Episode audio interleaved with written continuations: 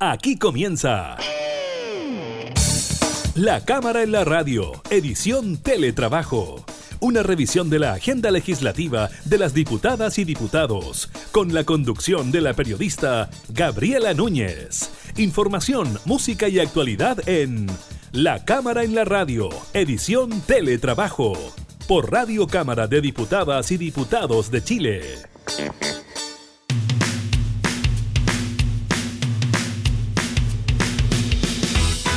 Tal? ¿Cómo están? Bienvenidos a una nueva edición de la Cámara en la Radio, modalidad teletrabajo. Usted sabe, los continuamos acompañando desde nuestros hogares, entregándole lo mejor de nuestra actividad legislativa, lo más importante, y por supuesto también toda la información nacional relacionada también en estos momentos con el COVID-19. Varias cosas estaremos revisando, el aumento de contagios, eh, también lo que ocurre con la situación eh, que afecta a bomberos con su presupuesto, la rebaja de la dieta parlamentaria y una conversación eh, con el diputado Tomás Así que iniciamos de inmediato la cámara en la radio en teletrabajo.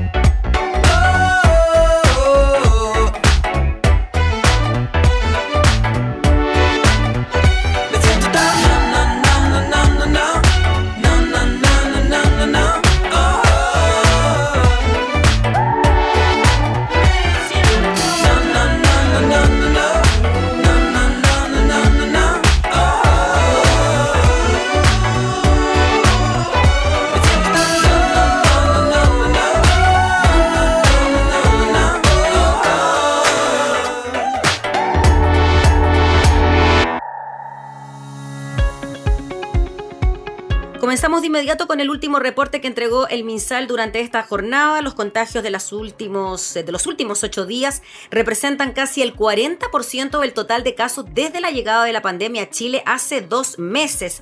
En lo que va del mes de mayo se han reportado 9.949 casos de COVID-19 de los 25.972 que se han registrado desde el 3 de marzo pasado. Las autoridades han señalado, sin embargo, que la cantidad de exámenes PCR que se han tomado también ha ido en aumento. El 13 de marzo pasado, recordemos, se confirmó el primer caso de coronavirus en el país. Se trató de un hombre de 33 años que había estado viajando por el sudeste asiático junto a su esposa. Con los días, los contagios comenzaron a aumentar levemente hasta el 19 de marzo, cuando se registró el primer aumento explosivo. Habían 104 nuevos eh, casos y claramente ahí se comenzaron a tomar eh, ciertas eh, medidas. Se aumentaba también la capacidad de testeo. El 1 de mayo, por ejemplo, para que se haga una idea, los test pasaron a 8.916 y según el reporte del MinSal de esta mañana se llegó ya a los 11.735 análisis. Eh, pero el segundo gran aumento de casos positivos se registró a comienzos de este mes, el 1 de mayo. En su balance las autoridades sanitarias señalaron que los casos nuevos eran 985, al día siguiente fueron 1.427.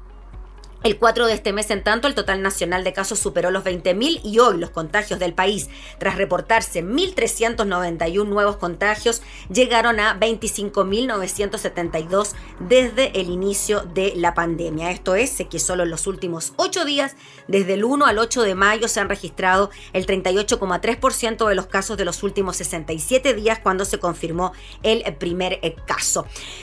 Noticias eh, que por supuesto nos preocupan, eh, que nos ponen en alerta en relación a lo que puede ocurrir en las próximas jornadas y que se suman también a esta otra mala noticia, el lamentable fallecimiento del primer niño por COVID en, en nuestro país. Se trata de la muerte de un menor de 13 años. ¿Qué fue lo que dijo el ministro de Salud al respecto? No ha sido habitual, en realidad nunca hemos hablado de casos particulares o específicos en esta cuenta, pero tratándose de un joven que falleció y que ha producido, por supuesto, gran preocupación en la ciudadanía, lo primero que tenemos que decir es que acompañamos a la familia y que nos duele profundamente. Así comenzó hablando el ministro sobre este adolescente de 13 años que contrajo el virus en el hospital Calvo Maquena en medio de un complicado cuadro de salud. Muy particularmente nos complica y nos duele más aún porque este niño desde su nacimiento, dijo el ministro Mañalich, tuvo una vida plagada de dolor, explicó el ministro que detalló algunas de las condiciones de salud eh, que eh, presentaba el menor de edad. Eh, también se mencionó una infección generalizada por hongos, una infección por un virus muy grave que es el citomegalovirus. En ese contexto, él contrae la infección por coronavirus y termina desgraciadamente falleciendo. Vamos a decir poco nada más de este caso, corresponde a las autoridades locales, al hospital donde se atendió, hacer referencia con mayor detalle, pero insisto, creo que todo Chile ha estado conmovido en las redes sociales, en los medios de comunicación por este terrible caso ocurrido ayer, sentenció diciendo el ministro de Salud.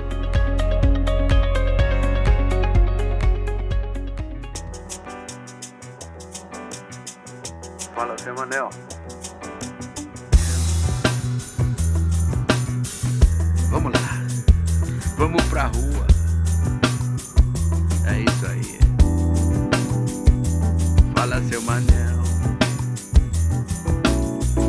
Parada no boteco, desce o pingado.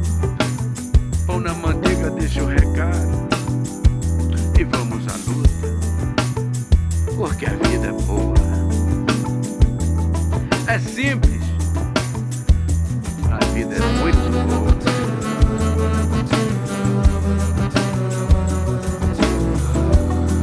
Tô falando pra você, presta atenção. Não deixa ela passar a expiação, porque a vida é boa. A vida é muito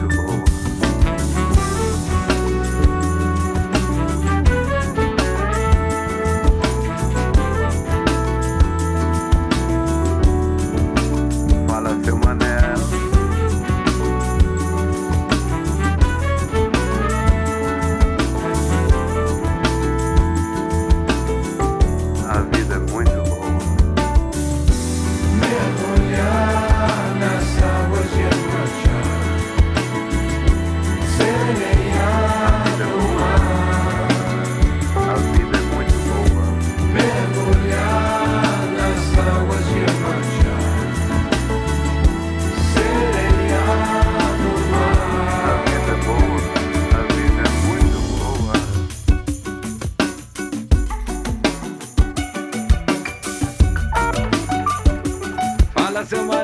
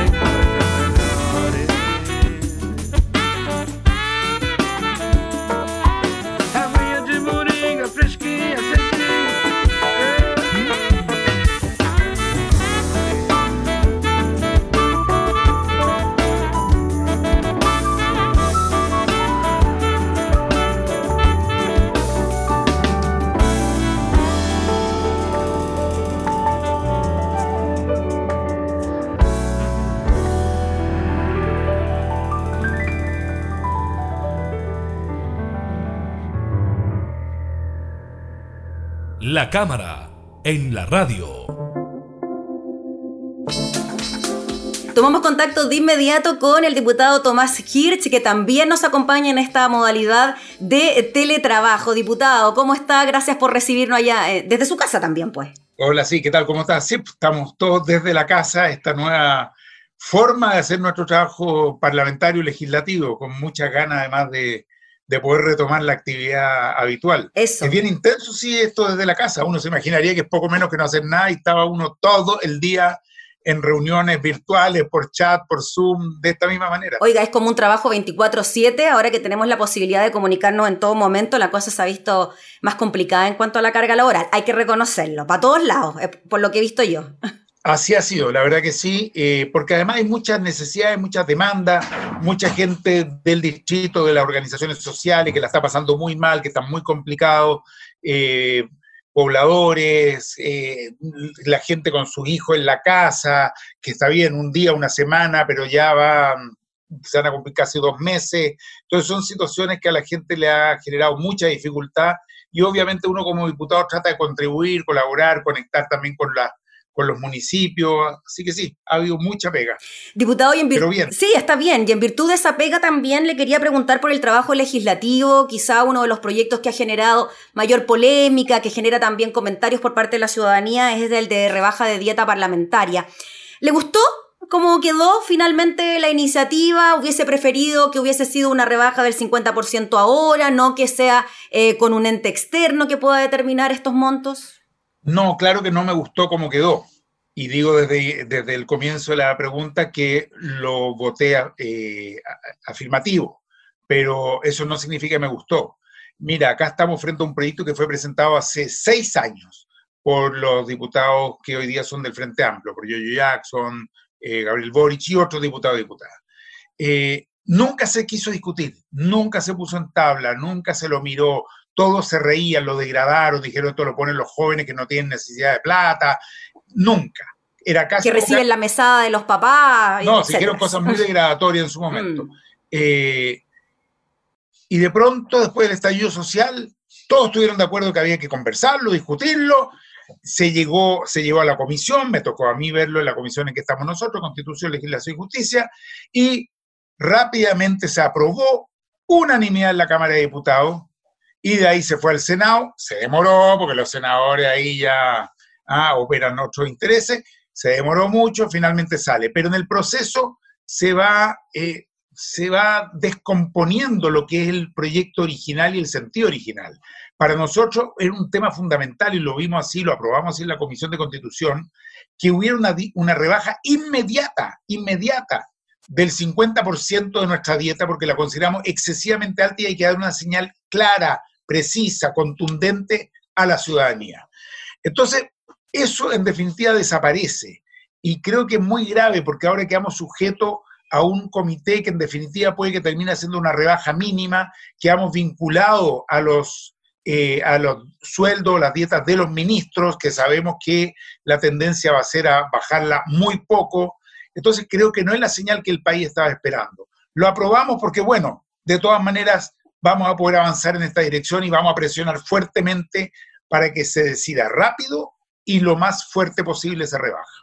Entiendo, diputado Tomás Hirsch, que en algún momento se había presentado en lo que fue el trámite de la comisión en mixta la posibilidad de que sí existiera ¿no? este eh, Consejo de Alta Dirección eh, Pública que definirá bajo criterios técnicos el porcentaje de rebaja transitoria. Se planteó de que no fuera menos de un 30%, ¿no? En algún momento, pero eso también quedó descartado. También quedó descartado. Entonces uno dice, a ver, ¿por qué lo están descartando? ¿En que lo que uno hubiera esperado por el contrario, que lo hubieran reforzado, decir efectivamente, mire, el piso mínimo de rebaja es un 30%, eh, aun cuando nosotros consideramos que debería ser más, que debería ser, por lo menos en el periodo eh, inmediato, en esta suerte de periodo de transición, mientras sale la resolución definitiva, que debería ser un 50%, pero que el definitivo no sea menos de un 30%. Entonces yo creo que son señales equívocas, son señales inadecuadas, son señales que llevan a la gente de nuevo a sentir que se habla mucho en el Congreso, pero se concreta poco en términos de buscar una mayor eh, sintonía con, la, con las demandas sociales. Eh, diputado Tomás Hirsch, lo quiero llevar a otro tema que tiene que ver con eh, su distrito, contarles que el diputado Tomás Hirsch representa al distrito número 11 de la región metropolitana, que incluye las comunas de Las Condes, Vitacura, Lo Barnechea, La Reina y Peñalolén. Estas comunas, algunas de ellas en un comienzo estuvieron en cuarentenas, otras ya no lo están, y Peñalolén entiendo sería la que entra hoy, ¿no? Peñalolén entra hoy, efectivamente, al comienzo tuvimos Las Condes, Vitacura y Lo Barnechea. Después se levantó estas tres comunas, la reina ni ha estado ni está ahora, pero entra Peñalolén. Eh, sí, efectivamente una situación que mueve a confusión. En primer lugar, ojo, este distrito para muchos es visto como la zona oriente de Santiago, la zona rica, aquí están... Eh, hay que tener mucho cuidado con eso. Efectivamente tenemos algunas de las comunas con eh, mayores ingresos per cápita del país y en el caso de Vitacura y Lo Barnechea hay gente con niveles de, patrimonio, de ingreso que están entre los más altos del mundo. Pero mira qué interesante, Barnechea al mismo tiempo es la comuna que tiene la peor distribución del ingreso en Chile.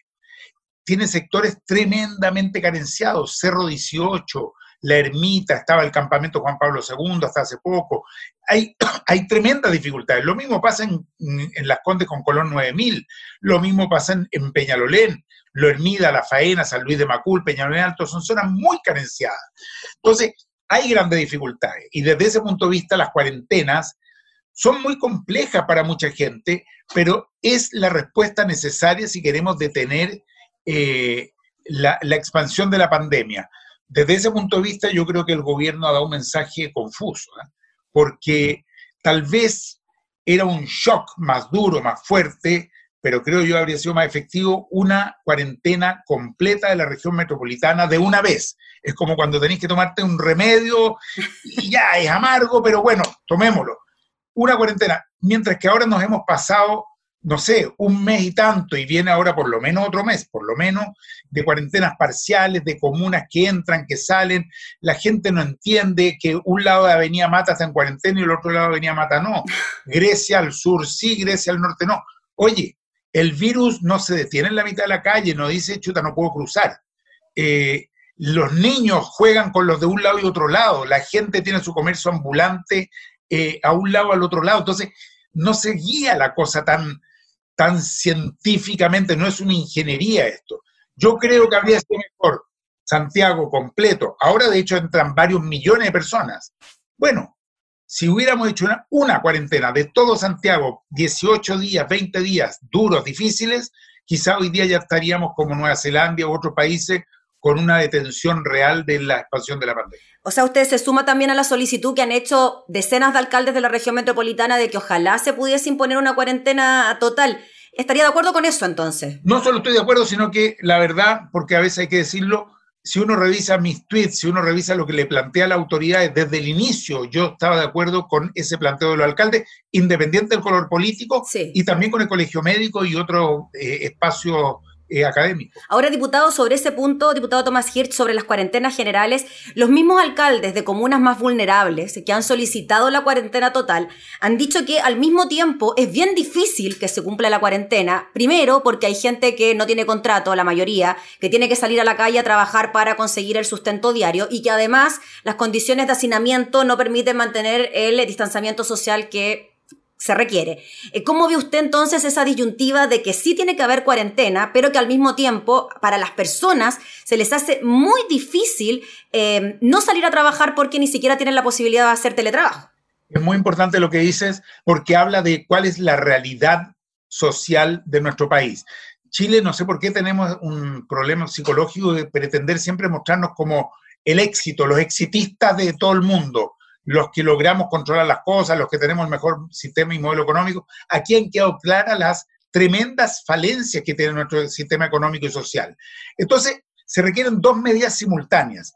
En lo sanitario, creo yo que es importante escuchar la voz de quienes han hablado de una cuarentena total.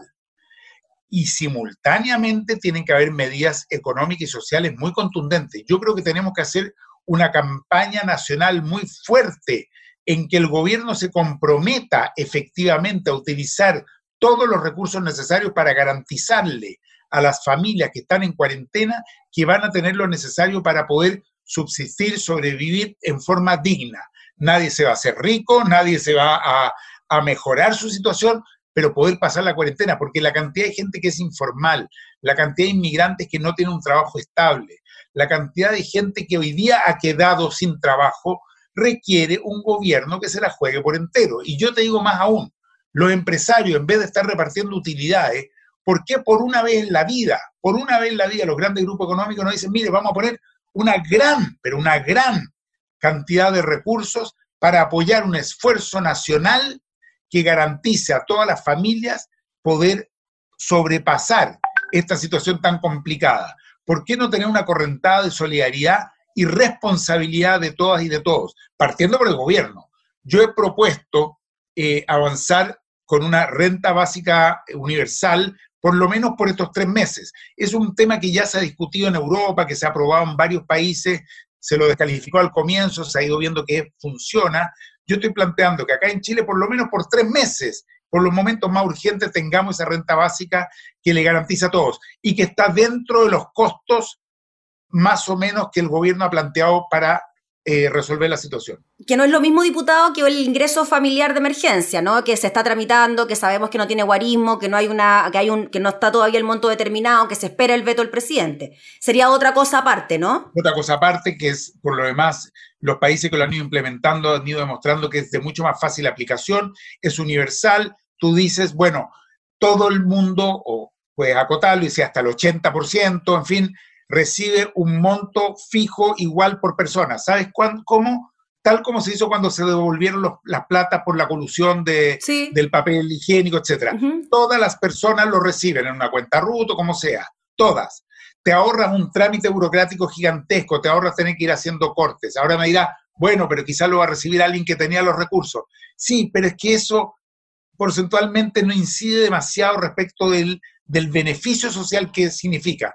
Nosotros hemos hecho un cálculo, por ejemplo, que si tú dieras durante dos meses una renta básica universal del orden de 100 mil pesos, pero por persona, por persona, ojo. Sí. Eh, eso tiene un costo que puede andar en el orden de los 2.300, 3.000 millones de dólares, que es menos de lo que el gobierno está previendo gastar por otros caminos, pero que son todos parciales, que tienen letra chica, que le llegan a uno pero no le llegan al otro, que son de difícil tramitación. Que si boletea, que si no boletea, que si tiene contrato, que si no tiene contrato, seguro es cesantía, etcétera. La cantidad de gente que toma contacto con nosotros, los diputados y las diputadas, porque no le llega, porque no sabe dónde tramitarlo, porque un bono va por un lado, porque el otro por otro lado, porque esto lo tengo que hacer en el IPS y esto lo tengo que hacer no sé qué, enreda a la gente, es muy complicado. El gobierno se imagina que todo el mundo, mira, en mi distrito viven muchos adultos mayores, solos. De hecho, hay un problema serio de soledad habitualmente. Imagínate lo que pasa ahora en cuarentena.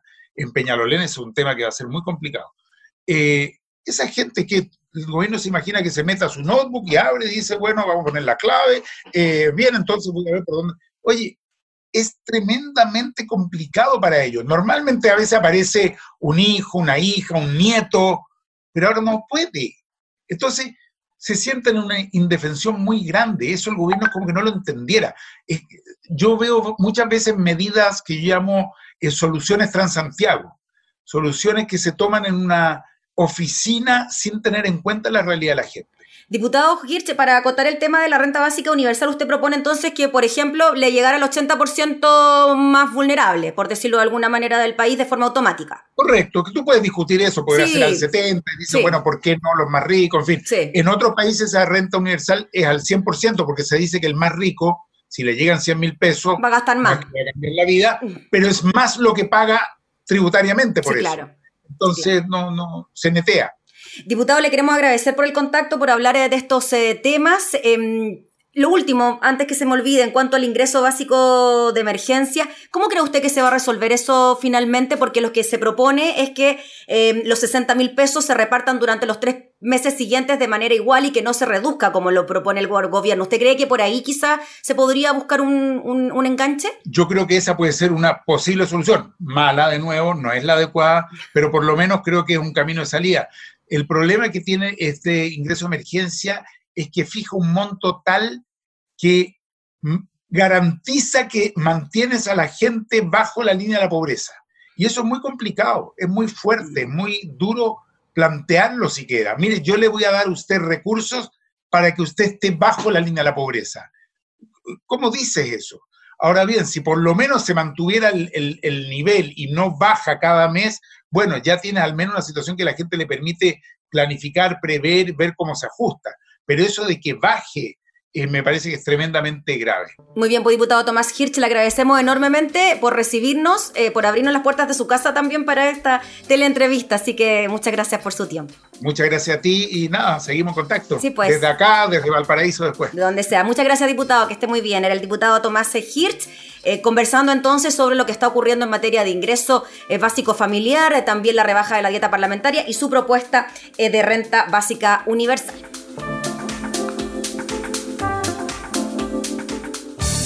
Estás escuchando La Cámara en la Radio, edición Teletrabajo, con la conducción de la periodista Gabriela Núñez.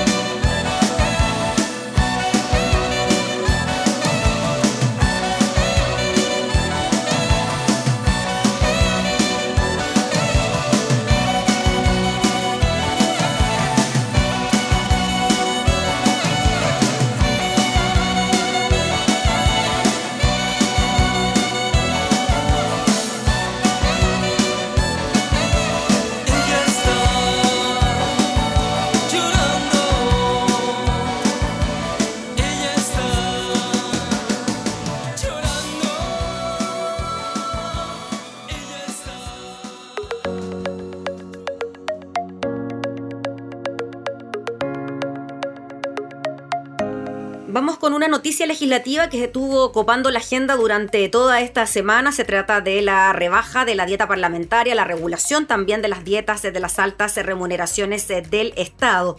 La propuesta legal mantenía un punto de discrepancia entre la Cámara y el Senado en torno a la operativa que vendrá a funcionar durante el periodo de transitoriedad. El acuerdo de la comisión mixta, recordemos, conformada por diputados y senadores, apoyó en este tema la redacción del Senado, pero incorporando un criterio base a considerar por la alta dirección pública a la hora de fijar los montos. Fueron 140 votos a favor, 7 en contra y así la sala entonces de la Cámara de Diputadas y Diputados aprobó el informe de la mixta recaída en este proyecto de reforma constitucional que regula la dieta eh, parlamentaria. En lo medular, la Cámara planteó en el primer trámite que durante el periodo transitorio se aplica una rebaja inmediata del 50% para las altas remuneraciones del Estado, presidente, sus ministros, Congreso Nacional, Gobierno y Administración Interior. El Senado, en tanto, radicó en el Consejo de Alta Dirección Pública la fijación de los montos sin definir un criterio o margen específico.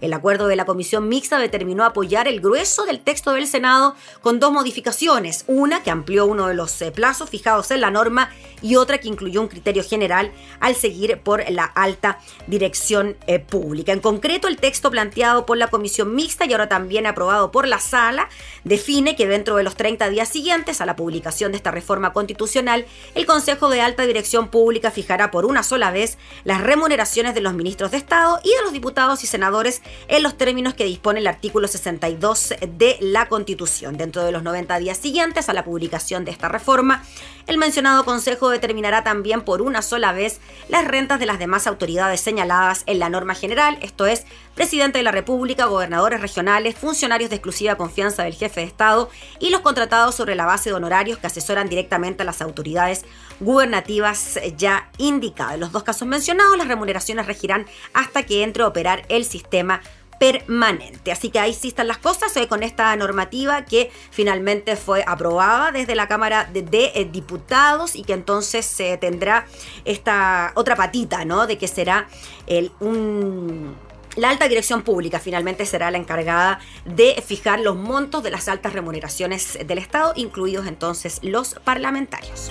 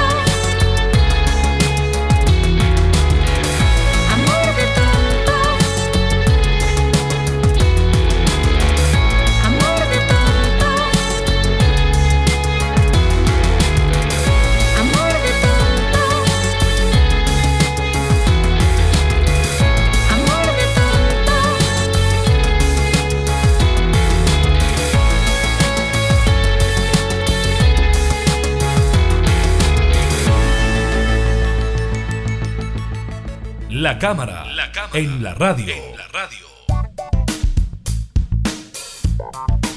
Vamos eh, con esta respuesta por parte de bomberos eh, frente a este anuncio del gobierno que eh, rebajaba ¿no? en forma bastante contundente el presupuesto para la institución. El director nacional de bomberos de Chile informó que aprobó la rebaja presupuestaria acordada con el gobierno de los montos otorgados por el fisco. Según explicó, la decisión adoptada en sesión extraordinaria se debe a la compleja situación por el COVID-19. La propuesta de reducción por 1.400 millones informó es aplicable exclusivamente al ejercicio presupuestario 2020. En una carta al ministro de Hacienda Ignacio Briones, la institución le solicitó imputarle dos ítems, funcionamiento de la Junta Nacional y organismos dependientes por 696 eh, millones y capacitación de bomberos de Chile por 703. Bomberos de Chile ha aprobado esta rebaja presupuestaria, dice el comunicado, en consideración a la compleja situación por la que atraviesa nuestra nación producto de la pandemia del COVID-19, teniendo especialmente en vista la necesidad de concentrar la mayor cantidad de recursos públicos para atender la salud y el bienestar de nuestros compatriotas. Agregó que se debe procurar no comprometer directamente el presupuesto para el funcionamiento y operatividad de los 13 13, 313 cuerpos de bomberos del país individualmente considerados, sino más bien afectando principalmente el presupuesto de la estructura de organización y soporte administrativo nacional.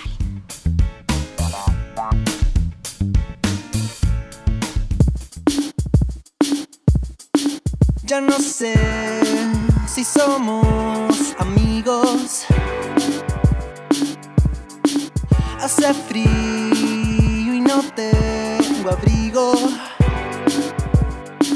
Me prometí que no te iba a esperar, que no podía más, no puedo más.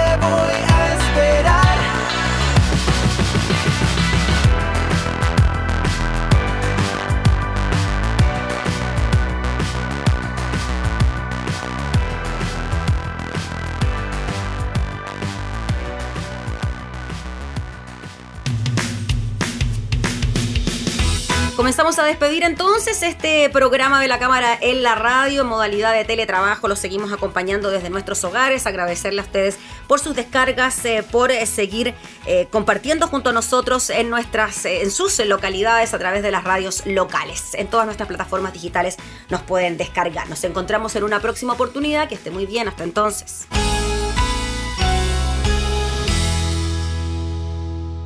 Hemos presentado La Cámara en la Radio, edición Teletrabajo. Una revisión de la agenda legislativa de las diputadas y diputados, con la conducción de la periodista Gabriela Núñez. Información, música y actualidad en La Cámara en la Radio, edición Teletrabajo.